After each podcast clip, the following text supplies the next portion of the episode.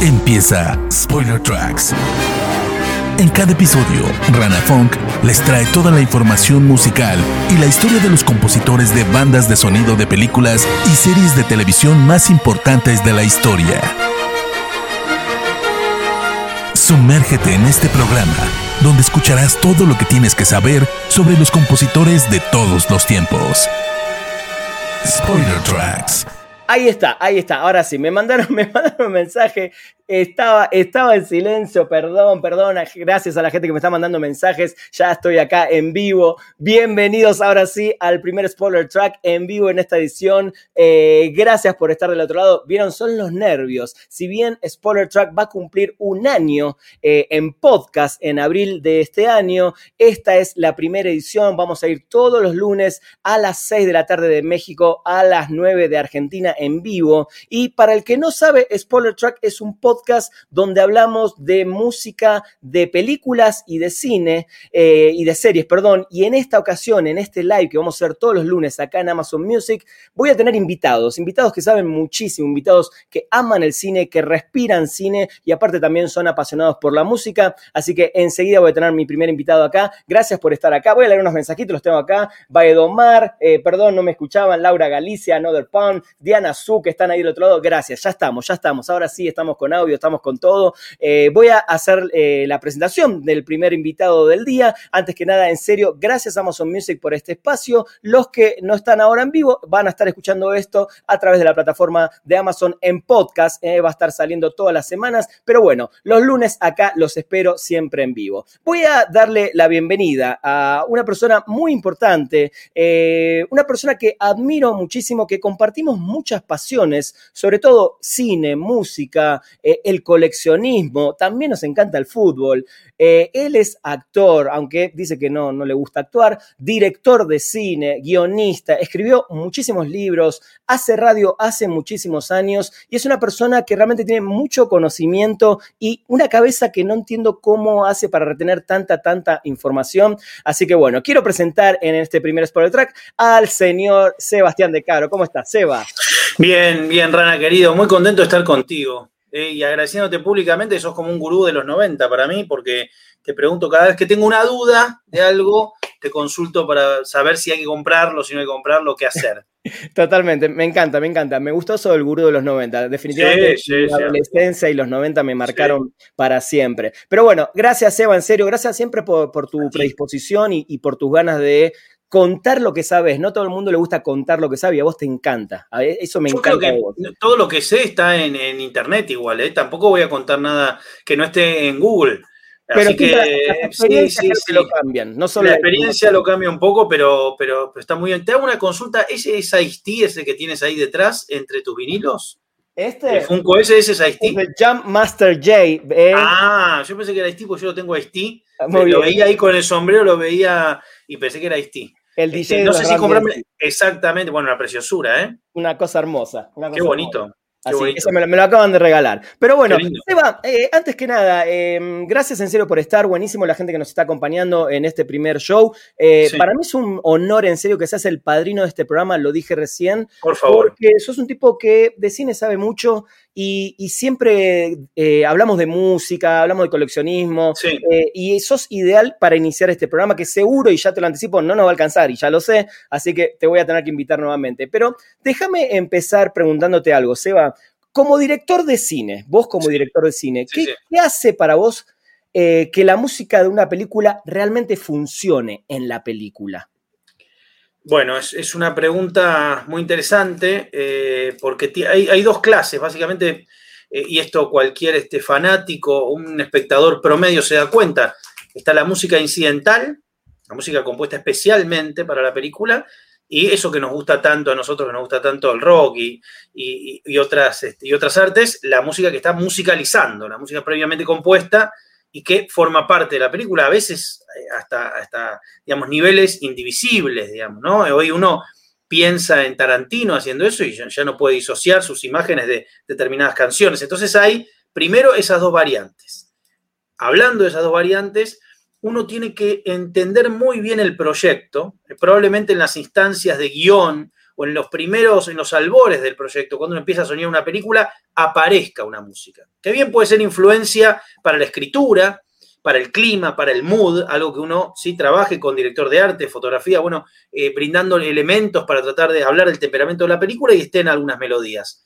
Y después, si uno tiene una situación holgada, hasta poder comprar una canción, poder este, tener la oportunidad de musicalizar, pero tiene que haber algo, es como preguntarnos la fotografía de un film o preguntarnos qué actores creemos que deberían actuar ahí, ¿no? Las locaciones tiene que ver con la personalidad. Entonces, si uno lo pone al mismo nivel que estas otras áreas, yo creo que ahí tiene por lo menos garantizado un buen comienzo para que empiece a funcionar ese maridaje. Está buenísimo. Qué, bueno que empezás justo tocando esa comparación que muchos, para, para todo el mundo todo es un soundtrack, ¿no? Y está bueno sí, claro que por un lado el soundtrack es la elección de las canciones, justamente esa compra de canciones para musicalizar ciertas partes, y la otra es el score o la banda sonora que se compone para, para una película. Y ahora eh, quiero hacerte esa misma pregunta como espectador, antes, antes de meternos ya en, los compositores y en las bandas sonoras que elegiste que vamos a hablar hoy, eh, ¿qué es lo que vos más disfrutás de la música en una película o en una serie? A mí me gusta muchísimo cuando, cuando la música es la estrella. Voy a decir algo a lo mejor eh, un poco anticinematográfico. Hay veces que se dice de modo despectivo, este director es medio clipero, ¿no? Es una cosa... Y a mí me gusta, a mí me gusta la danza de la imagen con la música. Yo soy muy fanático de la comedia musical también. Quiero sumar algo a lo que habíamos mencionado, esto de la música, el soundtrack y las canciones, eh, la música especialmente compuesta y, y, agarrar un puñado de canciones. También está el concepto de la extradiegética y diegética. ¿Esto qué quiere decir? Sin complicar mucho a la, gente que nos está acompañando hoy. La música que suena respetando fuente natural dentro de la obra y la música que está puesta por una mano, por un narrador en tercera persona, quiero decir, que está musicalizada. No es lo mismo que los personajes escuchen esa música, que evidentemente la gente que vive en el universo de Tiburón no escucha la música de John Williams. Entonces, digo, al jefe Brody bien le hubiera venido escuchar la música cada vez que se acerca al tiburón. Pero digo, eso sería música extradigética, no para que se entienda de un modo llano. Entonces tenemos esas cuatro variantes.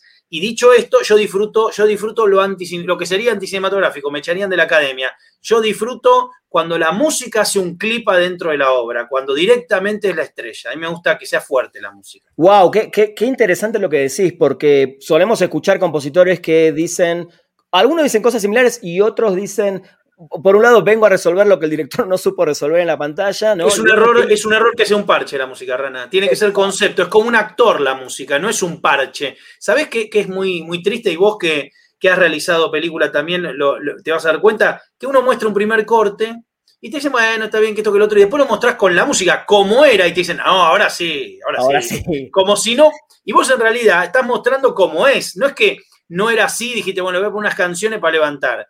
Entonces me parece que, pasa eso, que la música no tiene que ser tomada como parche. La música es como, como una locación, como el vestuario. La música es un personaje. Generalmente los pobres compositores le están bajando en la mezcla. Yo me imagino la gente peleándose con las perillas, el compositor diciendo, dale un poquito más, subí la perilla, el director pegándole ¿no? en la mano, o el que hace, bueno, yo prefiero que la música esté lo más presente que pueda, no lo menos. Me encanta, me encanta. Eh, al margen, bueno, no al margen, pero pregunta rápido. ¿Qué te pareció la música de Tenet de Ludwig Göransson? Me volvió loco. Bien, me encanta. y me, puso muy triste. ¿Está nominada o no está nominada? No, no, está nominada. Justo bueno, la música tiene. Nosotros somos medio geeky. Vos yo te digo el vinilo en la mano, ya me, me, morí un ataque de envidia. Pero viste que está hasta grabada al revés, tiene un montón de trucos. me parece de las mejores bandas de sonido de, de Ludwig. Me parece un monstruo él, el, el gran compositor del momento. Eh, y es un trabajo prodigioso realmente. Totalmente, totalmente. La gente que está del otro lado y quizás no nos está siguiendo en Twitch de Amazon Music, les sugiero que se hagan su cuenta para poder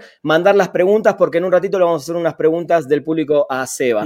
Seba, vamos a empezar. Eh, te pedí, obviamente, en la semana eh, algunos compositores favoritos, algunas bandas sonoras, así que vamos hablando de, a poquito de, todo esto que me fuiste pasando. Sí, bueno, me, tiraste un ancho ahí. Te tiré, te tiré así, el, quizás quizás, ahora vos me dirás si es para vos o no, quizás el más grande de todos los tiempos, que es Ennio Morricone. Digo, yo tengo tres para mí que te los voy a decir al ratito, pero ¿qué es Ennio Morricone para vos, Seba? El más, para mí sí es el más grande de todos los tiempos. Es el más grande. yo entiendo que hay un montón de, críticos de música, sobre todo, y de banda de sonido, que va a decir, van a decir que es poco sutil, que es demasiado, y a mí todo eso es lo que más me gusta, digamos, que sea bien italiano, que, siga la tradición de la ópera. Bueno, esta banda de sonido que estamos justamente, que está acá, la imagen, que es Once Upon a Time in the West, Era una vez en el oeste, que tiene esa portada bellísima con la primera secuencia, la del tren, ¿no? Y los, los tipos que vienen con los, los trench coat todos iguales.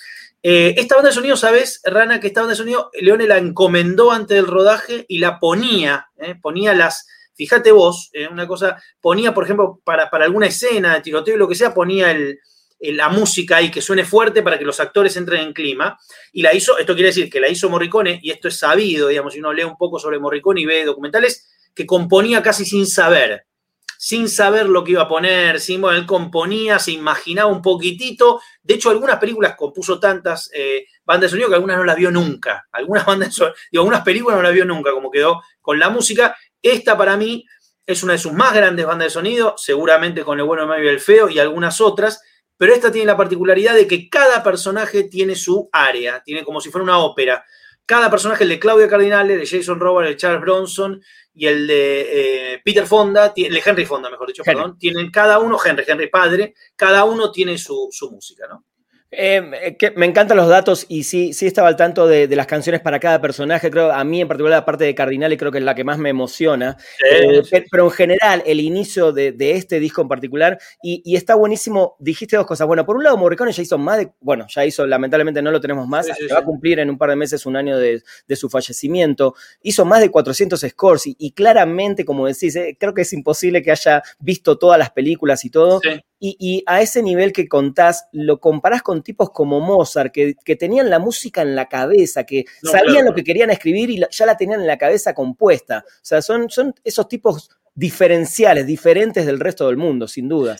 Yo creo que también a nosotros, a ver, tenía una sensibilidad que ha llegado a todo el mundo, eso es innegable, ¿no? Porque participó en Hollywood en un montón de producciones, pero creo, si me permitís, que nosotros como latinoamericanos, eh, tenemos, nos pega Morricone de un modo, eh, ¿no? Todos los hijos de inmigrantes y nietos de inmigrantes en, el Río La Plata, en Argentina, en América, en América Latina, la música de Morricone, por eso la banda de sonido Cinema Paradiso, ¿no? Que es nuestros abuelos, nuestras abuelas, digo, yo creo que hay algo de eso, ¿no? Hay tenemos una pila especial.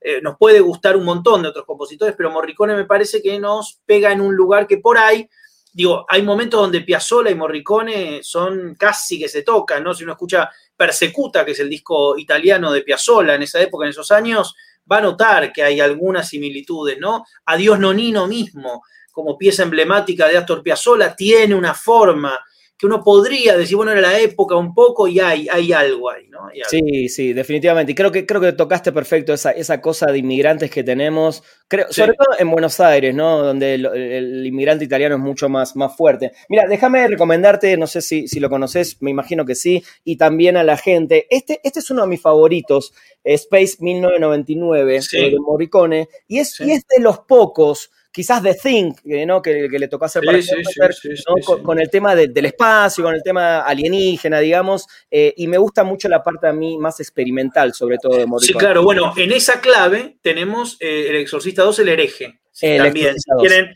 si quieren una cosa así donde experimenta con sintetizadores, con, donde sale de las sonoridades que uno más podría eh, poner junto a Morricone, el Exorcista 2 de, de Heretic es, tiene una onda de sonido similar, así muy, muy, muy experimental. Totalmente. Bueno, eh, te voy a tirar el segundo monstruo. Para mí, es para mí también es el número dos de la historia. No sé si vamos a coincidir. A ver. Bernard Herrmann. No, bueno, un animal. Y esta banda de sonido, esta banda de sonido que es la, última, ¿no? Esta banda de sonido, la última que él, que él hace. Este, hay un dato curioso de Bernard Herrmann. Eh, esto, cuando un director está haciendo su película, la está montando y por ahí no tiene todavía el trabajo del compositor, para editarla, utiliza algo que se llama track temp, ¿no? el, track temporal, el, para darle un poco el poder tener medidas, poder tener climas.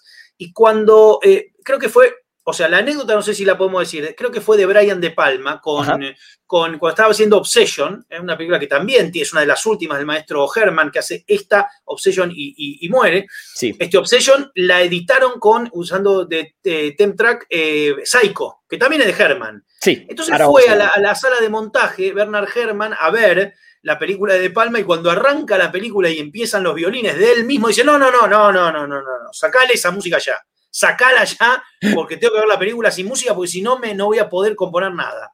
lo curioso que le pasó con una música de él, o sea, porque De Palma todo contento cuando, ve el maestro que acá pusimos Psycho para editar la película, va a estar contento y no, no. No, no. enseguida le pidió por favor que anule toda la banda de sonido para pasar de la película. Totalmente. Eh, para la gente que no sabe, Bernard Herrmann, y ahora lo, acaba de tocar eh, Seba, el tema, es el compositor del el 80% de las películas de Hitchcock, más o menos, ¿no? por lo menos de, las, de, la etapa americana, desde Rebeca en adelante, o sea, cuando llega, desembarca en los Estados Unidos, en lo que es la etapa más popular. Exacto. Y, hay una nota muy divertida, ¿no? Que Hitchcock, después de ver la edición, que todavía no tenía música de Psycho, básicamente estaba frustradísimo. Eh, iba a mandar la película a la televisión, no quería saber nada. Y Herman agarró y le dijo: déjame, déjame trabajar la música, tranquilo, no me digas lo que tengo que hacer. Básicamente, yo voy a hacer la música. Y dice que Hitchcock le dijo: en la escena de la ducha, por favor, no pongas música.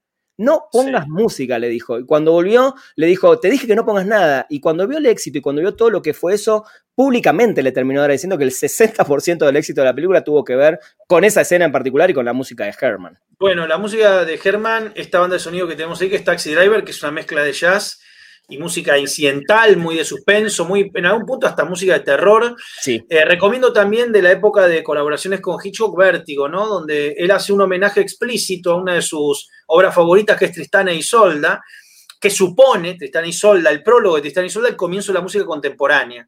Entonces hay, hay eh, varias piezas en, la banda de sonido de Vértigo, sobre todo todas las que son como románticas, la, la música del bosque y tal, que tienen, que tienen referencias directas a esos grandes maestros, en este caso a la obra Tristana y Solda, comienzo de la música contemporánea. Totalmente, datazo, Seba, me, encanta. Me, encanta tenerte acá porque. Mira, mira acá, ¿quién Por la info que tenés, la verdad que es impresionante. Bueno, eh, te voy a ser sincero, cuando, cuando me pasaste también los datos, o bueno, los nombres, eh, y vi a Pino Donaggio, si bien es un músico que lo tengo en la cabeza, no la tengo tan clara. Contame por qué Pino Donaggio, o sea, entiendo ya tu amor por la música italiana, porque vamos a hablar de Goblin también. Sí, sí, sí. sí. En particular? Y eh, Pino Donaggio, eh, Estelvio Cipriani, Riso Ortolani, este, todos esos artistas que eran músicos beats en los 60, ¿sí? Y, devinieron en músicos de películas, ¿no? Que eran artistas por ahí que hacían otros géneros. El maestro Donaggio, un poco de palma, eh, se lo roba a Nicolás Roe con la banda de sonido de Don Look Now. Acá en Argentina se llamó Venecia Rojo Joaquín, uno de los pocos casos donde el título local era mejor que el de la película, basada en una novela de Daphne du Maurier. Y realmente esta banda de sonido, la de Carrie, eh, la de Racing Kane, este, son extraordinarias. Eh, de Palma siempre ha tenido compositor extraordinario. Bueno, mencionábamos a Bernard Herrmann antes en, Sister, ¿no? Y en Obsession, pero está el caso del maestro Donaggio en muchas, muchas de las películas de, de Palma. Y después tenemos gente, este, como por ejemplo este Richie Sakamoto, ¿no? En, este, en, Fe Fatal. Eh, la verdad hay que decir que el trabajo de Palma y Donaggio es, es Digo, así como De Palma es un relector de la obra de Alfred Hitchcock, Donaggio medio que se pone en tándem eh, eh, eh, haciendo un Bernard Herrmann este, un poco más así, un poco más exagerado, un poco más, y siempre tiene contrapuntos y diálogos y piezas muy sutiles y bonitas. Hay una que Tarantino saca de, justamente creo que es perdón, de Blowout, un tema que, se suena cuando vos te acordás el personaje en Dead Proof, la chica este, de Rulos que está esperando el llamado del novio, la que es creo que trabaja en la radio y aparece una pieza muy romántica, es un pedacito de un tema de Blowout del maestro Donaggio, eh, pero los contrapuntos que genera, cómo narra ciertos momentos y cómo trabaja para la secuencia de Palmiana me parece excepcional, excepcional. No, espectacular. Y te, decía eso, ¿no? Tu, amor por los músicos italianos. Sí, sí, te, pegan, sí te llegan de otra manera. Sí, soy muy llorón, me, emociono mucho, sí, sí, me gusta mucho. me encanta, me encanta eso. Yo, soy otro llorón, lo, vamos a confesar acá en persona. Eh, elegí ahora, antes de pasar a otros compositores, dos soundtracks y, quiero, bueno, no dos soundtracks, dos bandas sonoras. Eh, y quiero preguntarte, bueno, primero por Sorcerer, ¿no? Sorcerer de, los alemanes, de Tangerine Dream. uno, de los primeros, además, grupos casi fundadores de la música, del, espectáculo electrónico en general, ¿no? Al final de los 60. Edgar Frossi, Edgar Frossi que estuvo en actividad hasta hace muy poco, hay todo un disco de Tangerine Dream del GTA, ¿eh? del GTA ahora que estamos eh, aquí en Twitch transmitiendo. Sí, muy el bien. GTA, el, el- el- el más, el, el GTA 5 tiene todo un disco de Tangerine Dream. Eh, Viste lo que son las radios del GTA, ¿no? Sí, Podríamos hablando de banda de sonido, las radios del GTA, Lo los máximo. compilados son una Con locura. Bueno, diferentes géneros. Ahí. Edgar Frossi ahí estuvo trabajando. Edgar Frossi nos dejó hace pocos años y las bandas de sonido de Tangerine Dream son fantásticas. Esta en particular, Fredkin es quien lo llama para Hollywood, ellos no entendían medio nada. Cuando, cuando, cuando a Fredkin se le ocurrió que esta gente, veo, habla del, habla del talento de Fredkin, también no soñar que en esta película, que a la vez es una remake no, no poco clara del Salario del Miedo, una película francesa de los años, ¿no? de la, la época blanco y negro, el cine clásico francés, pensar en, en- que esta película, que es eh, un traslado de explosivos en ese, en ese camión que se ve cruzando un puente, tenía que tener esa música ambient, me parece de un talento descomunal. Así que bien, bien por Fredkin y por Edgar Frossi y Tangerine Dream en hacer una banda de sonido que tengo por acá, es una maravilla, total. Sí, eh, qué loco lo de Fredkin, ¿no? Porque usa, eh, recordame el nombre, se me fue la música del exorcista. Eh, Michael Philip, campanas tubulares. Claro. Campanas tubulares, o sea, un temazo Sí, sí, que nada que ver con la vida, digamos, con el Exactamente. del terror. Y, el tipo, evidentemente, también tiene una cabeza para decir, bueno, esta canción. Como se- que le gustaba, como que ya estaba en la cosa, ¿no? De ciertas sonoridades que también uno no se le hubiera ocurrido, es exactamente ese mismo ejemplo. Exacto, y se termina siendo icónica de una de las películas de terror más icónicas de la historia, como El Exorcista. Bueno, y el otro tenemos eh, Los Cazadores del Arca Perdida. Me imagino, y quiero preguntarte, eh, ¿son tus primeros recuerdos de niño? Sí, eh, en el- los primeros recuerdos cinéfilos, mira, acá tengo A ver. eh, la última cruzada, o sea, el Raiders está por allá, los tengo todos, ¿no? Que tengo Muy bien. Yo- atrás mío tengo el Templo de la Perdición, por y ejemplo. acá está, este, el templo está acá, sí, para que el templo tengo, ¿dónde está el templo? Acá está el templo. Y acá está el templo. Ahí está. Yo entrevisté a Drew Struzan, que es el señor que hizo estas, eh, estas hermosas ilustraciones que acompañan estos vinilos y Wow, los afiches y demás, sí, eh, para la revista La Cosa. Y la verdad que Riders sigue siendo lo que más me gusta. Más allá del tema, hay un tema que a mí me gusta que es el tema cuando eh, Indiana está en el salón eh, eh, de Tanis y, y descubre con el medallón la ciudad. Sí. O sea, lo que se llama, creo que tema del arca, Arc Theme, creo que se llama. Sí. Que más allá de la marcha de Indiana que la- suena en todas las películas, el tema ese del arca que es medio mágico, medio misterioso, me vuelve loco. Me parece las tres bandas de sonido la mejor. La última cruzada tiene cosas muy buenas, muy buenas, pero, pero esta me parece superior como, como, re- como redefinición de lo que es la aventura en música. ¿no? Y, y además creo para mí, eh, a ver si coincidís, eh, porque quiero preguntarte de John Williams, creo que es la, el principio de los 80 es la mejor época de John Williams. Sí, sí, ¿No? sí. Muchas veces se preguntan este, por qué hoy no hay bandas de sonido como esa, que se puedan tararear, que se puedan cantar, y a lo mejor las músicas son un tanto más genéricas. Yo creo, yo creo humildemente que el momento de ese tipo de música pasó. Eh, digamos, música tan eh, declamada, tan este, con melodías tan fuertes y tan claras, y hoy estamos en un mundo donde justamente hablamos de la banda de sonido de Tenet, o hablamos de las bandas de sonido de también, que bueno, hasta que nos dejó de John Han Johansson, Monstruo de Atticus Ross y Trent Reznor, me parece que hay algo que tiene más que ver con ese tipo de... Y me parece válido, digo, en algún momento Dimitri Triomkin y Max Steiner eran los capos, en algún momento pasamos a Duke Ellington, en algún momento vino Bernard Herrmann, digo, es necesario que, que, que la banda de sonido muten y se conviertan en otra cosa.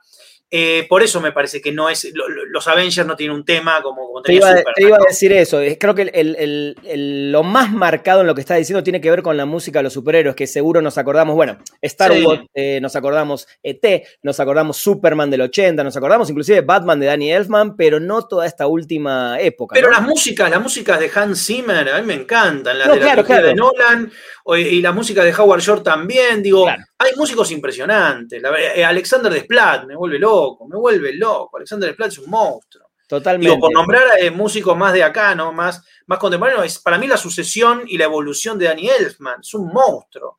Elfman creo que es de- ejemplo, sí, el ejemplo perfecto del músico que viene completamente del, bueno, del mundo del rock. En Sí, su sí, caso, claro, sí, sí, Y se transformó, creo que en uno de los compositores contemporáneos más, más grandes de todos. Sí, por eso te digo, yo eh, Desplat lo pongo ahí nomás, la banda de sonido de Godzilla de Desplat es una maravilla, Es- tiene, es realmente soundtracks impresionantes. Totalmente. Eh, la gente que se va integrando, en un ratito vienen las preguntas y respuestas, vayan preparando las preguntas que tengan para Seba. No quiero igual dejar de leer un comentario que dice eh, Santi Jiménez. La verdad que nunca fui muy, muy fan de las bandas sonoras, pero ahora con toda esta data, alta manija. Eh, muy bien. me, encanta que podamos influir un poquito en la gente con este tema. Eh, sí, yo siempre lo digo, para mí, más allá que las bandas sonoras tienen sus propios subgéneros, existe ya el género de banda sonora, ¿no? Como género musical. A mí me parece increíble. Eh, lo que pasa de Rana es apasionante. Vos imagínate esto: David Robert Mitchell está escribiendo este, de repente It Follows y él juega al Fez. Y de repente se le ocurre llamar a Disaster Piece. Y no, pero yo hago música de, de videojuegos. No, no, haceme la música de Follows y se despacha con esa banda de sonido. Que es una reimaginación de Carpenter, que es una locura. Una locura. Eh, la, la, chelista que ganó el Oscar, ¿cómo se llama? La del Joker. La, la, justamente. Exactamente. Acaba de ganar ayer también el Grammy. Exactamente, que es la, la, eh, la ¿cómo, decirlo? la discípula de Johan Johansson, porque en realidad era un score que iba a ser Johan Johansson, el Joker, un trabajo de cuerdas, una locura. La música, el, soundtrack, hablando, digo, para hablar de canciones compiladas, de Promising Young Woman, con la versión esa de Toxic, con el tema de Jessica Simpson, una locura. una locura. Realmente salen muy buenas bandas de sonido. Sí, totalmente. Bueno, nombraste recién a, este que seguramente vamos a coincidir en muchas cosas, eh, el maestro del terror, John Carpenter, ¿no? Eh, acá te quiero preguntar, ¿cuántos casos hay, porque no sé, realmente me puse a pensar, de directores que hagan su propia música? Alejandro Amenábar. una rareza. Alejandro Amenábar. Eh, otro que hace música y montaje, ¿no? Dirección, John Ottman hacía música y, montaje. Eh, pero en el caso, que es muy interesante, o sea, un director, si es ilustrador, si es alguien capaz de conceptualizar y dibujar, es espectacular como superpoder. Y el otro gran superpoder es hacer la música. Porque la concepción de, ritmo de la película, de, sabor, de tono, de temperamento, es muy útil que un director sepa música. Muy útil para el trabajo del director. Puede si ser... hacer la música, mejor. Sí, ahora nos metemos ya en John Carpenter a, hablar un poquito, pero puede ser, Seba, que también podría ser contraproducente no tener esa segunda visión o, digo, en el caso de Carpenter, bueno, en su momento cuando le pusieron un poquito más presupuesto que hizo The Thing y le dijeron contratá, le dijeron básicamente contratá a, un, compositor, eh, digo, no sé cómo se lo habrá tomado él, pero bueno, él se fue a buscar a Morricone y finalmente usa cinco minutos casi de toda la música que le. Cinco minutos y aparte está disfrazado de Carpenter. Uno escucha la banda del vinilo de The Thing y es una música de Carpenter. Le puso todo en encima. Sí, creo que quedó en Hateful Eight, mucho ese de rezago, de sobras. Recién aparecieron en Hateful Eight, la película de Tarantino. A mí me parece Carpenter, este, a ver, primero te contesto esto, si es contraproducente o no. Nunca vas a poder abarcar todo. El director, como dice el gran Nacho Vigalondo, el director sabe menos que cualquier cabeza de equipo de las áreas de la película. Sabe menos de dirección de fotografía que el director de fotografía, sabe menos de arte que la directora o el director de arte, sabe menos de sonido que los de sonido, sabe, sabe menos de todo. Lo único que sabe el director que los demás no saben es la obra. Entonces la atención es esa. El director sabe pedir o sabe en tal caso por cuál va a ser la palabra final sobre qué lente o qué posición de cámara, pero solo porque conoce la obra, pero sabe siempre menos. Entonces vos me decís, aunque hagas la música y te ocupes por ahí de un área, vas a hacer agua en las otras. Digo, a la larga o a la corta va a ser un trabajo mancomunado. El cine tiene eso y el que no lo entienda es un necio y está conspirando contra sí mismo, contra la obra y contra los demás. Dicho esto, este señor que estamos viendo acá, que ahora es músico, porque con su hijo y con un, este, con un, eh, socio más, exactamente andan por ahí dando, dando, tocando en Coachella, tocando en el Primavera Sound, tocando por el mundo cuando se podía. ¿no? Ahora sacaron un tercer disco que supongo que lo girarán en algún momento.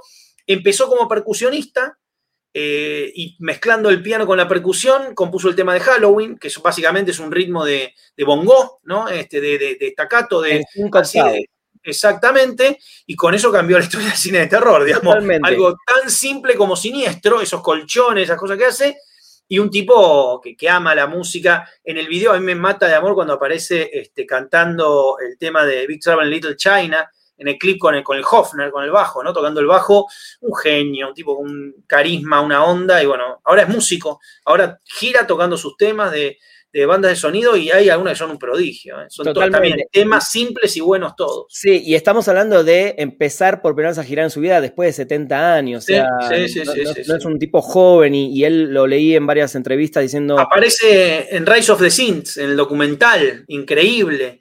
Este, vean ese documental si pueden. Este, Rise of the Saints. Está narrado por él y habla de toda la movida New Retro Wave habla de los teclados y justamente me acordé por eso que dijiste vos, que no hay edad, que no hay tiempo, que uno puede eh, meterse en esa música y descubrir el mundo. La otra vez lo vi jugando no me acuerdo qué juego, eh, eh, con, la, con la consola y estrenando auriculares, digo, no, un genio, un genio. No, un, maestro, el, maestro del terror eh, y un maestro en todo sentido. Adriano sí. dice, ¿qué sería de la película Halloween sin ese tema famoso? Y, y justamente es lo que venimos hablando con Seba. Otro caso de que cuando Carpenter presenta la película en el estudio, lo miran y dicen, no me dio nada de miedo, si tu película de terror fracasaste básicamente, el tipo se fue de ahí y se puso a componer la música y tenemos uno de los temas más, creo que este y el de tiburón quizás son los temas más icónicos Sí. de una película de terror básicamente. A mí me pone más nervioso el de Halloween que el de Tiburón. Sí. Yo creo, sí, porque, porque hay algo en una especie de círculo de quintas que no resuelve, que va sumando la tensión, que va sumando la tensión, y la versión que hay de Tyler Bates en, en la, en la versión de Rob Zombie es espectacular. Es espectacular. Y Como hay- la reinterpretación de la partitura de Psycho de Danny Elfman, que le sumó cuatro, un cuarteto más de violines, increíble. No, e- está buenísimo. Y hay una versión también que te recomiendo. Bueno, seguramente ya la escuchaste de Trent Reznor, ¿no? Y Atticus Ross Sí, de, claro. de Halloween, Sí, ¿no? claro. Que también es Sí, sí. fantástica. Eso lo tengo, lo tengo en vinilo. Es de la. Vos estás hablando de la última versión, creo, que, que salió acompañando la última versión. Totalmente. Seba, de Carpenter, ¿cuál es tu banda, son, tu banda sonora favorita y tu película favorita? No tienen por qué coincidir, obviamente. Eh, banda sonora favorita, El Salto a Precinto 13. Eh, me vuelve loco, me vuelve loco, me- el cinte, se me vuelve loco todo. Eh, Halloween, banda de sonido. Halloween. Y, una de Carpenter y Escape de Nueva York. Escape de Nueva York. A mí Y me gusta. Sí, decime. Sí, no, no, no, no, de- decí las tuyas y después No, digo la te, te película. decía, a mí me gustan mucho dos porque una, creo que me vas a entender, es They Live, ¿no? Que Sí, es una claro, banda sí. que si bien es muy repetitiva, no es que tiene Sí, sí, 50 sí, sí. minutos de canciones, sino que son 30 minutos que se repiten casi constantemente. Sí, medio western. Eh, Exacto, empieza a jugar con ese western, con esa guitarrita. Y la otra, que es una película que tristemente le fue muy mal, que quizás, no sé si decir que es una de sus peores películas está bien, pero es Fantasma de Marte, eh, que tiene una No, es buenísima, es buenísima. Bueno, es buenísima le fue mal y la gente automáticamente Vanguardia. No, no, no, no. Vanguardia y la banda de sonido es muy buena. La banda sonora es metal extremo. Muy o sea, buena, es metal muy extremo. Por eso a mí me, me gusta Carpenter como también él se da el lujo de hacer básicamente lo que quiere con la música, pero que tenga sentido con la película. Eh, y película, sí, película favorita de Carpenter. eh, Yo no te quiero decir todas porque es una exageración, pero casi todas. Pero si hay que destacar una, eh, The Thing. The Thing.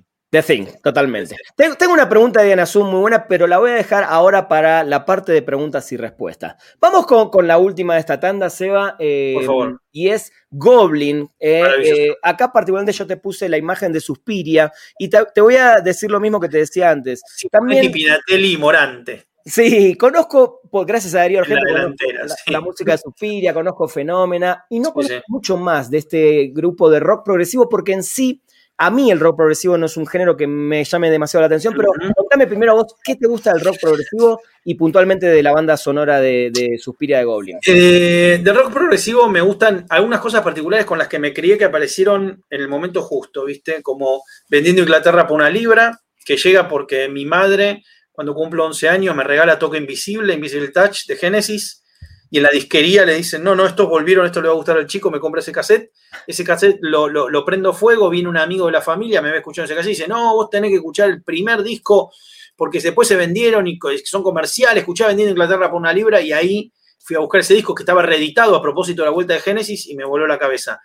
En cuanto a Goblin y a Simonetti eh, y, y toda Sí. su troupe, eh, me pasa que para mí el- el- el- digamos, el amalgama que hay entre la obra de Argento y, la obra de Simonetti, eh, de Morante y Pinatelli es como una cosa increíble. O sea, yo no puedo pensar en Suspiria o en, Rojo Profundo y no pensar en las músicas de Goblin. Y después el, el clip que acompaña. Suspiria la tengo tres veces, la tengo remasterizada y tengo una edición que venía numerada donde venían los clips. Witch, witch, witch, todo eso, ellos en el bosque, un nivel, una locura puro. total. Y me, y me, y me matan también los teclados, esos, el, el estrés que logran unas cosas medio industriales en un momento, porque está el tema principal y después hay unos, unas cosas de percusión que son rarísimas de esta banda de sonido, me vuelve loco. Y obviamente, una, un postdata, la de Tom York también me vuelve loco. ¿eh? Ah, y me gusta bien, la bien. película y no me echen de la iglesia argentina. A banco la Suspiria eh, este, de, de Luca Guadagnino. Esto va a quedar grabado, ¿no, Ran? Está bien, perfecto. Sí, está perfecto, está perfecto. Me encanta. Eh, qué bueno, nombraste música industrial. Eh, definitivamente eh, Goblin, Tangerine Dream y Carpenter son los grandes o las grandes influencias hoy de Trent Reznor, definitivamente. Sí, bueno, Trent Reznor, qué héroe, ¿eh? Nosotros somos noventeros, qué héroe Trent Reznor. Trent Reznor es, perdón, es ese caso del tipo que definitivamente hizo una carrera con Nine Inch Nails impresionante. Sí, claro. Eh, una banda que además visualmente en escena, creo que tuviste la oportunidad de verlos. Sí, sí, sí, La Palusa. Una cosa de locos. Eh, ¿Y cómo se metió con su primer score de Social Network ganando el Oscar y ahora nominado de vuelta? Seguro va a ganar. Digo, ayuda a la parte de jazz de John Batiste. Doble nominación, tiene doble nominación. Doble Están los dos en doble en dos nominaciones, una cosa insólita. Una vez le pasó a William, creo. A alguien le había pasado. Eh, pero a mí me parece Trent Reznor, y también nosotros no, nos pega el viaje en el tiempo y decimos, Trent Reznor, si nosotros en los 90, cuando salían los discos de Nine, hubiéramos dicho, este tipo va a ser el, no te digo John Williams del futuro, pero sí un, referente poderosísimo de los soundtracks, nos, creo que nos hubiéramos reído. Totalmente. Pero es increíble cómo viene ese primer momento que es cuando en American Recordings aparece Hurt, el tema de, Johnny Cash con Rick Rubin, cuando no, y ahí un poco, un poco que Trent Reznor ya le sentimos otra cosita, ¿viste? Cuando vino esa versión de, Johnny Cash, y después aparece todo esto y uno dice, sí, claro, como un genio conceptual. Tengo un show en Blu-ray de, de, Nine Inch Nails, ¿no? Una banda descomunal y son muy interesantes los fanáticos de Nine. Son esas bandas que, viste, como, como hay eh, grupos de fandom que te alejan del artista, los grupos de fanáticos de Nine te acercan. Exactamente. Totalmente, estoy muy de acuerdo. Y, qué bueno que nombraste la versión de Heart eh, grabada por Johnny Cash. creo que, si no me equivoco, es el último disco de Cash del American Recordings, el 4 creo que es. Muere y no más. Eh, fallece y no más. Digo, además, si te vas a despedir con un videoclip, te despedí con ese videoclip. Totalmente. una cosa testamentaria, ¿no? Sí, y lo que dijiste creo que es fundamental. Creo que a mí, a mí en particular, me acerca al costado más humano de Trent Reznor que a mí cuando era joven y yo venía en Nine Inch Nails, digo, ¿quién es? Este es un salvaje, básicamente, ¿no? Bueno, claro, claro, claro. Y, esas canciones me acercaron de otra manera. Está bien que la versión de Johnny es, la versión de Johnny es puro corazón, digo, si no escucha Hurt, por Nine Inch Nails, no esperen encontrarse con eso. Va, es el tema, sí, desde ya, pero no es esa emoción. Exacto. recomiendo mucho el episodio de Song Exploder, ¿eh? donde habla Trent Reznor de esta canción. Eh, Seba, en un ratito vamos a leer unas preguntas. Eh, la gente que le quiera mandar preguntas a Seba, aproveche, ahora es el momento que en un ratito se las vamos a leer. viene la parte más difícil de este show, Seba. y es un versus, es un versus. Te voy a poner dos imágenes de diferentes cosas y me vas a tener que decir cuál elegís y por qué. ¿Está bien? Yo te las voy a decir antes porque recordad que esto también es un podcast, la gente no puede ver las imágenes en audio, pero vamos a empezar. ¿Beatles o Rolling Stones? ¿Y por qué? Yo sabía que era lo más difícil, pero vos podés. Hermano querido. Hermano, voy a hacer trampa, porque te voy a decir una de las dos bandas, pero después te voy a hacer una coda. Dale. Eh, hoy, y también que me me perdonen todos, hoy digo los Stones. Hoy digo los Stones. ¿Por qué? Porque te voy a decir algo y a lo mejor tiene que ver con la edad. Viste que eh, esto me lo vas a entender, Rana Pozo, sos un melómano, sos un tipo que disfruta tanto de la música a tantos niveles. Viste que hay momentos que una banda te habla más que en otros momentos. Totalmente. Si me hubieras preguntado a los 15 años, a los 10 años, hasta los 18 años, te decía los Beatles sin dudar. Hoy, a los 45, me hablan más los Stones. Pongo esos primeros discos de los Stones para mi cumpleaños me han regalado Steel Wheels eh, grabado a media velocidad, eh, que fue un disco muy importante para mí porque los vi volver a los Stones ya con conciencia. Una banda que vi ocho veces en vivo, que vi ocho veces en vivo. Yo dos y, eh, bueno, y, los vería de nuevo, ocho veces más y hoy me hablan más. Hoy hay algo que me habla de modo directo. ¿Y por qué digo trampa? Porque ahí está Paul McCartney y con Maca tengo un vínculo aparte, ¿no? Que lo separo con la banda, con, con, toda la obra solista de McCartney tengo un vínculo aparte. Entonces te hago trampa, te digo los Rolling Stones, pero la obra solista de Maca.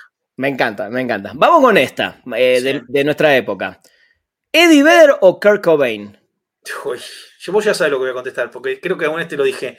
Eh, mi hermano también, acá mi hermano me, haría un juicio. Eh, siempre me gustó más Pearl Jam que Nirvana. Siempre. Cuando salió, yo estaba con. Digamos, yo escuchaba los dos y a mí me gustaba Ten, y a mí me gustaba Versus, y a mí me gustaba, a mí me gustó siempre más Pearl Jam. Después, claro, Cobain se convirtió en una leyenda. Yo creo que Eddie Vedder es una leyenda hoy. Eh, pero a mí me gustó siempre más. Pearl me gustó más como canta Eddie Vedder. Yo entiendo todo, entiendo todo. Entiendo que Cobain es el gran artista ese gran poeta, yo creo que va más allá del Grange, Cobain, pero tengo que ser sincero, tengo muchísimos discos de Pearl y no quiero tener todos los discos de Nirvana. Me encanta, me encanta la respuesta y ahora que decís eso, para mí, para mí, Eddie Vedder es la última gran leyenda del rock. Y que me perdonen ah, también. Ah, bueno, bueno. Estamos pidiendo mucho perdón. pero bueno. un confesionario este programa. Estamos pidiendo así, tiene que ser. Vamos con esta. Creo la respuesta, pero me gustaría que la justifiques. ¿eh? Y es Star Wars o. Uf, qué difícil todo. Mira, Mira, me rejo la cabeza. Eh, esto, es, esto es como que me pongas, a lo mejor es un ejemplo muy argentino, pero después lo explicamos. Esto es como que me pongas Spinetta y Charlie García. ¿Qué quiero decir con esto? Star Trek es Spinetta y Star Wars es, Charlie García. Y quiero ser justo. El universo con, digamos, este, más sólido, el universo más lógico, el universo más explorado es el Star Trek. Star Trek es hardcore sci-fi con conceptos que se mantienen y una, cosa de continuidad y que esto y que lo otro, y Star Wars es un poco un corso, pero yo soy un poco un corso, así que voy a elegir Star Wars. Muy bien, muy bien. Hay que ser sincero. Sabía que iba a ser quizás la más difícil. a ver esta, creo que es difícil, pero quizás me la resolvé más fácil. Es Robert De Niro o Al Pacino. No, esta es facilísima. Esta es la más fácil de todas. De Niro. Eh, de Niro, Robert De Niro. Robert De Niro. ¿Pero por qué? ¿Por qué? Bueno, yo voy a, a ver, yo los, los adoro, son dos monstruos. Vamos a decir algo del señor Alfonso Pacino, así que Pacino tiene Cruising, Pacino tiene, para mí, una de sus mejores actuaciones, que es Michael Corleone en la primera película. En la segunda también la rompe, pero lo difícil que es lo que hace. Si vos me preguntás hoy, y también para decir blasfemia, ya que estamos en este blasfemo eh, episodio, eh, lo que hace Pacino en El Padrino es más difícil que lo que hace Brando en El Padrino. A mí me mata ese personaje, pero, pero, está Hit, ¿eh? que es una película sobre un policía obsesionado con encontrar a un ladrón. Y todos amamos esa película porque básicamente es la historia de Pacino persiguiendo a De Niro, básicamente la historia de Pacino queriendo ser De Niro. Y hay una escena, hay una escena que es inapelable. Cuando se juntan finalmente en ese diner, Pacino viene sobreactuando toda la película, haciendo que esto, que el otro, y se hace gracioso. Y hay una escena que lo, encara, le empieza a hablar, cortan a De Niro solamente escuchándolo, cortan y lo borró el mapa. Tremendo. Lo borró el mapa. Tremendo. De Niro es Dios, es Dios, de esa generación, y Pacino es un apóstol. Muy bien, me encantó eso. Bueno, ahora te voy a poner otra muy difícil, Seba. Eh, Spielberg uy, no, vos, sos un asesino. Soy un asesino. vos sos un asesino. Eh, ay, qué difícil. Igual, igual vos sabés eh, que te estoy dando esa chance. Amor, no, no, no, me explayo porque si no, no, no, si no lloro. A ver, ¿qué decir? Em, son gente a la que uno le debe tanto. Si, una, si en algún momento tuviera la oportunidad de verlos, un segundo, solamente les trataría de decir algo que le deben decir todos los días, que es todo lo que hay que agradecerles, toda la gratitud que tengo con estos señores, que son como para mí parte de mi familia. O sea, me han enseñado todo, me han enseñado todo y sigo aprendiendo. No, no es que sé todo lo que saben, todo lo poco que sé me lo han enseñado ellos. Quiero decir, todo, todo, todo, todo. Son la historia del cine viva, son lo más grande que hay. Ahora, vamos a hacer una diferencia técnica. Si vos me preguntás, con el corazón en la mano y yo tengo que dar, no, no, te digo una clase, pero estamos en un ámbito académico y hay que decir, ¿quién es mejor director de estos dos señores? Yo te diría que Scorsese es, eh, eh, Joe Stramer, Scorsese es un pan rocker, es alguien que inventa sus reglas y hace sus reglas, pero el señor eh, de la boina, en este caso el señor Steven Spielberg, es quizá uno de los mejores directores de la historia del cine. O sea, el trabajo del director, el trabajo de puesta en escena de Spielberg es, es más allá de lo humano. Scorsese es un inventor del lenguaje, es un transformador del lenguaje, pero Spielberg es eh, Mozart, es un talento y una visión y una capacidad de visión descomunal, pero descomunal. Y creo que coincidiría Scorsese conmigo, ¿eh? O sea, si, si vos le preguntás eso, si le preguntás cuál es la diferencia entre él y Spielberg, él te va a decir que Spielberg, Spielberg es inimitable, es, es una cosa demencial. Me gusta más el cine de Scorsese. Pero si tengo que elegir entre los dos, Spielberg. Me encantó. Espero no marear a la gente. Espero no marear a la gente porque parece que estoy diciendo las dos cosas. No, no, está genial. ¿eh? Yo también siento que Spielberg es como más fino, por decirlo No, es una animalada. No, es una fuente inagotable de estudio. Es, se debería en los colegios. Vos puedes estudiar y aprender cine con Spielberg. Totalmente. El otro, el otro Martin Scorsese, es un es un explosivo, un artista, una cosa que no tiene límite. Pero estamos hablando de Dios y de, y de, y de Mahoma, ¿entendés? No, no, no hay, acá no hay, estamos muy arriba. Totalmente. Vamos con esta. Creo que también sabría la respuesta. Sí, no, te voy a sorprender, te voy a sorprender. No, te voy a sorprender. Me vas a sorprender. Mi corazón, mi amor, la persona que me marcó, el mejor, el mejor monstruo de terror de la historia es el señor de la, señor de la máscara de hockey, Jason Voorhees. el más grande asesino que el cine conoció que no hace chistes, que no hace boludeces, que no, no es Freddy, que es una pizza, aparece un teléfono. No, el señor que hace las cosas bien y camina con la certeza de que va a llegar caminando, el señor de la máscara de hockey. Me encanta. Lo amo, lo amo, lo amo, lo amo. Tu, monstruo villano favorito. Sí, lo amo, lo amo con todo mi corazón. Muy bien. La pregunta acá es la siguiente, Seba. Sí. ¿El score de la película Drive de Cliff Martínez o el soundtrack de la película Baby Driver? Vos, esto lo hiciste vos, ¿no? Vos sos un asesino. Rana, vos sos un asesino. y yo te voy a decir algo. Son dos películas extraordinarias de dos directorazos, eh, como son Edgar Wright y Nicolas Winding Refn. Eh, dos bandas de sonido que hay que tener, las tengo las dos en vinilo, fundamentales.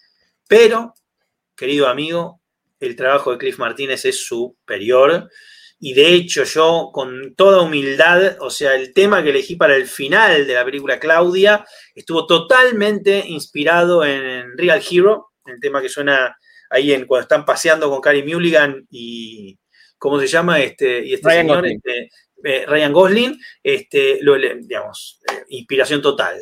Qué bueno. Eh, así que me quedo con el trabajo de Cliff Martínez en Drive. E, es, sé que es tricky este versus porque es un score versus un soundtrack, pero el Drive justo tiene esa diferencia que en el score aparecen cuatro o cinco canciones del soundtrack. Pero bueno. Sí, no, pero son preciosos, es un Kavinsky, ¿no? Es una animalada el score de Drive.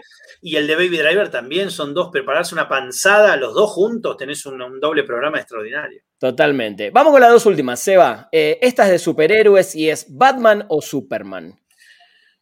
Es difícil también, pero Batman. Batman. Eh, y, no por eso de. No por el verso ese que no tiene poderes, porque es más fantasioso que Superman. Pero hay algo en la voluntad schopenhaueriana de Batman. Hay algo en. Eh, en la voluntad, digo, Superman tiene muchos más problemas que Batman. Superman cuida el mundo, Batman cuida una ciudad, Superman no sabe si tiene que ser nuestro Dios y cuidar nuestro sistema de creencias, Batman es un vigilante al margen de la ley, pero me gustó siempre más Batman, que te, que te diga. Somos dos, Eva, somos dos. la última, y esta es, em, es un poco compleja, pero me vas a entender cuál es la pregunta. Ah, muy bien. Muy bien, que elegir, Seba, ¿elegís al Seba director o al Seba de la radio? O sea, al Seba director de cine o al Seba de clase radio, que sabe. Mira, a ver, a ver, a ver. Está muy bien la pregunta. El Seba de la radio, yo parezco como esos que. Eh, no, cuando hago radio, yo hago radio hace 20 años. Del 2001, este año se cumplen 20 años, con una pequeña este, desaparición radial, pero vuelta enseguida. Y la verdad es que yo lo que más disfruto en el mundo lo que creo que solo podría ser eso. O sea, podría vivir sin hacer radio nunca más, pero no sin filmar nunca más. Muy bien. O sea, mi, afecto, la felicidad que yo siento trabajando en cine o en una serie o en cualquier cosa que sea audiovisual eh, es inigualable. ¿Sabes por qué? Y me lo vas a entender también. Vos, eh, vos tocaste música, has girado con la música. Digo, vos tenés varias facetas también. ¿Y sabes qué pasa, Rana? Cuando ponemos por fuera de nosotros yo creo que tiene que ver con algo atávico, que es eh, el amor no puesto en algo afuera, en un proyecto que además es colectivo. Digo, en la radio, acá, donde estamos, somos nosotros, ¿viste? Uno es el elemento. Pero seguramente cuando ves que hiciste el disco Tributo a los Peppers o cuando recordás las cosas con Timio Tulo, cuando ves, uno lo siente diferente, ¿no? Entonces me parece que tiene que ver con eso, cuando podemos poner por fuera de nosotros. Me, encantó esa respuesta, Seba. Me encantó, te la aplaudo y, así es, y así es totalmente. Vamos con un par de preguntitas antes de, terminar, Seba. Eh, Diana mandó una pregunta muy interesante. Que yo le mando un saludo también. Le mando un saludo. Sí, sí. Un saludo. Le mandamos un saludo a Diana Su, a Turnino, a Noder Palmer. Hay mucha gente, Adriano Killer. Eh, para, estoy buscando. Acá está. Seba, ¿algún score o alguna banda sonora que te guste, pero no te gustó la película? Ah, sí. No es que no me gustó la película, pero que, la banda de sonido la considero un clasicazo y la película está bien, Jasmine Night. Jasmine Night. Siempre digo la película, siempre bueno, digo ah, bueno, Ahí tenés. O sea, pero, tenés, ¿no? pero la tengo en vinilo. el soundtrack es descomunal y la película es medio pelo. Claro, bueno, pero ¿No? ahí tenemos un ejemplo. Claro, una banda de sonido que aparte es este, tiene estos crossovers, tiene todo un concepto detrás, y la película la tengo en Blu-ray, es una película muy, también muy noventera, que uno se pone contento porque ve a todos estos eh, actores, pero la banda de sonido es un co- concepto, una operación. Totalmente. Para el que no sepa, es una banda de sonido que mezcla artistas de hip hop con artistas de grunge o de metal o de rock alternativo. Fantástica. Seba, ¿qué opinas de Santalaya? Me imagino que es como músico, ¿no? Como hizo bandas sonoras también. eh, Me- me- a, a- a ver, tú has jugado Last of Us 1 y 2. sí, claro. Bueno, háblame, Ran, háblame de ese momento después de haber eh, matado un boss final. No, sí, sí, y haber pasado, y aparece y aparece el, el ronroco de Santa Olalla, y vos decís, esto, eh, quiero estar vivo, esto justifica la existencia, este momento que entra esa música de Santa Olalla, pues, en esos momentos, en esos interludios, tengo, tengo el honor de que cuando vino a presentar Last of Us 1, eh, yo estuve con él en una conocida cadena de música presentándolo para que toque un par de temas ahí, con, Wow. con el ronroco de Last of Us, me firmó el disco, Ah. lo tengo por ahí de Last of Us, me vuelvo loco, sí, el CD. Y bueno, la música de él en las, en las películas que aparece, cuando aparece, aparece esa música medio minimal, y yo entiendo por qué los gringos se vuelven locos con, con eso, con esas sonoridades, porque son como tan eh, impropias, ¿no? Tan, Sí. Una cosa tan novedosa que nosotros por ahí en algún lugar nos resuena, nosotros lo hemos escuchado, eso que somos chiquitos, digo, en algunos discos me parece fantástico el crossover que se termina dando. Embellece todo, embellece todo con algo tan simple, y en esos dos juegos es, el trabajo es descomunal, es descomunal. Totalmente. Te pregunta Another Pump, te pregunta Hitchcock o Coppola. No, no, no, bueno, no. no, estamos- está bien, entiendo que quiera preguntar y agradezco la pregunta, pero no, no, no, no. Hitchcock es uno de los directores más importantes de la historia del cine. Coppola es un gran director y un gran productor, sobre todo, pero es incomparable. Es- digo, y otra cosa que también es injusta en la comparación para Coppola es que Hitchcock tiene más de 100 películas y Coppola deberá tener 30 y pico. Bien, o sea, quiero decir, y, y en una filmografía como la de John Ford o la de Hitchcock, que tenés más de 100 títulos, tenés 17 obras maestras, pero por, por, Por por este- claro, exactamente. Totalmente. Te pregunta eh, Santi Yogase, eh, pregunta para el querido Seba, ¿le gusta más la película My Bloody Valentine de 1981 o la banda de rock My Bloody Valentine? Me gusta más, eh, no, me gusta más la banda de rock, My Bloody Valentine. ¿Te gusta Por más la banda?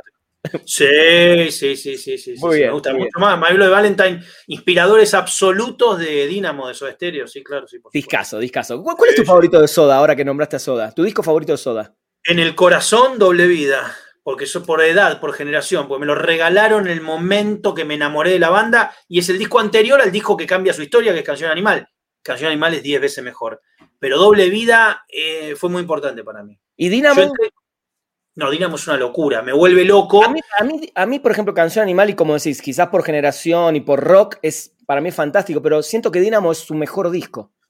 Seguro que es su mejor disco. O sea, quiero decir, Canción Animal, Dynamo, pero, en- pero el año de Dynamo nosotros ya estábamos con, eh, con otras cosas en la mano. Claro, ¿Me entendés lo que quiero decir? Ya estábamos con los Pixies en la mano, claro. ya estábamos con, con justamente con eh, James Addiction, ya estábamos con otra cosa en la mano. Sí, O sea, sí. pasa algo que es como le soltás, porque si no, estás todo el tiempo sosteniendo. Y a veces pasa eso, que te pega más un disco porque en ese momento soltaste a la banda un toque, no porque no te gustara más, sino por propia evolución. Doble Vida lo, me, lo, devoré y Dinamo era un disco que escuchaba al margen de, justo era el uno a uno para nosotros, eh, estamos hablando de la con- convertibilidad en los 90, entró un batallón de música de, todos los países del mundo, entonces digo, hay que entender eso también. A lo mejor en Latinoamérica empezaba a crecer, pero para nosotros fue el momento de agarrar todo esto, ¿no? Que era novedoso. Totalmente. Seba, llegó el momento final. Dame un segundo, no te vayas, lo tengo acá. No, no, acá estoy, acá Eh, estoy. eh, quiero recomendar, en, en cada Spoiler Live, eh, Spoiler Tracks Live, voy a recomendar un soundtrack, una banda sonora. Y hoy eh, quiero recomendar Peaky Blinders. Qué lindo. El soundtrack. Nick Cave, Nick Cave. Ah, Sí, claro, sí, sí, eh. Black Sabbath, Arctic Monkeys, PJ Harvey. Lo pueden conseguir en la tienda de Amazon Music, eh, en la tienda de Amazon.com en México. Lo piden. Eh, a mí me llegó en un día. Si tienen Prime, contraten Prime. Son tres discos, Seba. Además, no sabes lo que es. Mira, bueno, lo estamos viendo acá. Locurón. podcast. Locurón. Es una belleza, son tres discos y realmente es un soundtrack fantástico. Creo que es la serie para mí de, de las últimas, de los últimos años que, que tiene el soundtrack más perfecto. Y te lo dice alguien, vos sabes muy bien que yo soy mucho más fan del rock californiano, del rock de Estados Unidos, que del británico, pero... Costa Oeste. Me vuelvo loco con esta banda sonora, no, no, no puedo creer, es una cosa impresionante. Así que el soundtrack recomendado esta semana es Peaky Blinders y lo pueden conseguir en, en la tienda de Amazon. Seba, Qué placer. Viste, te dije que no, no por favor. ahora, nosotros podemos estar años hablando, ¿no? No, no, vamos a volver cuando, cuando, cuando quieras, vuelvo, amigo, porque para mí es una alegría hablar contigo, el, entusiasmo que tenés, el, amor por la música sobre todo. Me parece que yo disfruto tanto lo que haces, así que lo, único que no me gusta es que cuando estoy yo, no lo puedo disfrutar tanto porque estoy yo. Pero después todo lo que haces es una, es una maravilla, así que estaré siguiendo esta entrega. Me encanta. Mira, voy a, voy a dejar una pregunta para el final porque está muy interesante. Antes que nada, la gente que se sumó, gracias en serio, este es el primer Spoiler Tracks Live, todos los lunes a las 6 de México, 9 de Argentina. Sigan a la cuenta de Amazon Music acá en Twitch. Se va a escuchar después este podcast, obviamente en las plataformas y en el canal de YouTube de Spoiler Time. Seba, antes que te vayas, una última pregunta que tiene que ver con el tema del proceso de la música en las películas. Martín, un gran amigo, dice, ¿cómo es el proceso de elegir una canción que te gusta para una película que estás haciendo hasta el, hasta el momento en que efectivamente tenés los derechos de incluirla? ¿Cómo, ¿Con quién hablas y cómo funciona? Un abrazo desde la Patagonia nos manda. Bien, tenés que hablar, le mando un abrazo aquí desde de Cava a la Patagonia. Tenés que primero ser los compositores. Nosotros tuvimos dos experiencias. Una fue Aqua, que tuvimos que mandar una carta, hablar con Klaus, no me acuerdo el apellido, que es el compositor de los temas de Aqua, para tener Cartoon Heroes en 20 mil besos, 30 segundos nos dejaron. Y en el caso de eh, Claudia, la última película del 2019, eh, tenemos un tema de Gabriela. Voy a dejar esta casa papá. Gabriela, este, justamente Santa Olaya, Gieco y demás, digamos, eh, toda esa movida. La encontramos, ella vivía en Vermont, creo, y bueno, nos autorizó a usar la canción, la canta Lali. Y el otro tema era Obsesión de Miguel Mateos, que es una versión también de Lali, que hizo especialmente para la película. Ahí fue Sadaik, digamos, arreglar con ellos. Primero la autorización de ellos, después pagar derechos igual en Sadaik, aunque sea el tema de Aqua. Primero tenés que tener la autorización del artista y el artista cobra por esa, eh, digamos, el arreglo que hagas con él. Hay un mínimo y después lo que arregles con el artista. Suele ser muy caro y cuanto más lejana la latitud del país que querés la canción, más caro es. Muy bien. Seba, mil gracias. Eh, sé que estás como siempre haciendo mil cosas. Ya vamos a hablar de vuelta de más música, más películas, más cine y, mucho más de todo esto que nos apasiona, que es el coleccionismo de discos. Por favor, cuando quieras, Rena querido. Te mando un abrazo enorme. Gente, gracias por estar al otro lado. La semana que viene va a estar acá Radias, bajista de Suicidal Tendencies y un también apasionado del cine eh, y de Seinfeld, sobre todo, así que nos va a hablar de su experiencia en la música. Seba, un abrazo, gracias gente, nos encontramos la semana que viene acá en vivo con Spoiler Tracks en Twitch de Amazon Music. Esto fue Spoiler Tracks.